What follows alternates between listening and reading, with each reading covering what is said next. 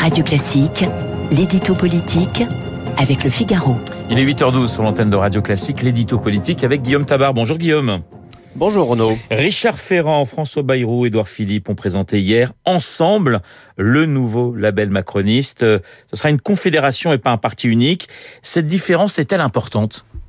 Ben, on sait qu'Emmanuel Macron euh, souhaitait un parti unique, euh, une formation comprenant tous ceux qui le soutiennent, euh, un peu à la manière de l'UMP que Jacques Chirac avait créé au lendemain de sa réélection en 2002. Mais les barons de la Macronie n'en voulaient pas. Ni François Bayrou, ni Richard Ferrand, ni encore moins Édouard Philippe qui a lancé son propre parti Horizon.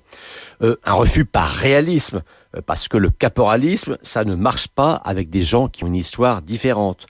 Mais un refus surtout par souci d'autonomie, et notamment financière, ce n'est pas l'aspect le moins important. Eux, ce qu'ils voulaient, c'est une confédération sur le modèle de ce que fut l'UDF, euh, c'est-à-dire une étiquette commune pour aller aux élections, et donc ce sera bien le cas avec le label Ensemble, mais des partis ayant leur existence propre, eh bien, c'est cette option qu'il a emportée. Il y aura des candidats uniques de la majorité, mais répartis en trois groupes distincts. Renaissance, hein, le nouveau nom de la République en marche, le Modem et Horizon. Guillaume, ce scénario est-il une, une victoire pour Édouard Philippe? Ah oui, une victoire, incontestablement, et même une revanche. On sait que les relations étaient devenues passablement compliquées entre Emmanuel Macron et son ancien Premier ministre. Le maire du Havre s'agaçait d'être tenu à l'écart de certaines discussions euh, sur l'avenir de la majorité, et euh, les macronistes ne semblaient guère enclins à lui promettre d'avoir un groupe propre à l'Assemblée nationale.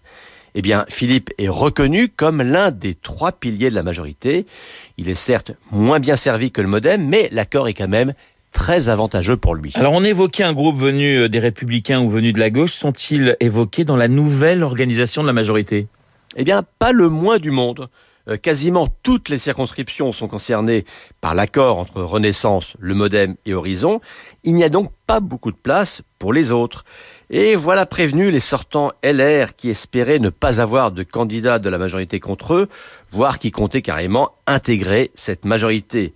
Euh, quant aux différentes sensibilités euh, qui prétendaient structurer une aile gauche de la majorité, eh bien, elles savent qu'elles ne seront pas reconnues comme telles. C'est au sein de Renaissance qu'elles devront exister. Guillaume, Guillaume, passer de la, République en marche à, Renaissance, ça change quoi? Écoutez, pour être franc, pas grand-chose. À défaut d'un nouveau parti, on a un nouveau nom. Euh, il faudra juste refaire les papiers à en tête et s'habituer à cette appellation. Euh, cinq ans pour une étiquette, c'est quand même court, hein, mais symboliquement, il fallait montrer que c'était un nouveau départ pour le macronisme politique. il n'est pas sûr qu'un simple changement de nom suffise à cela. L'édito politique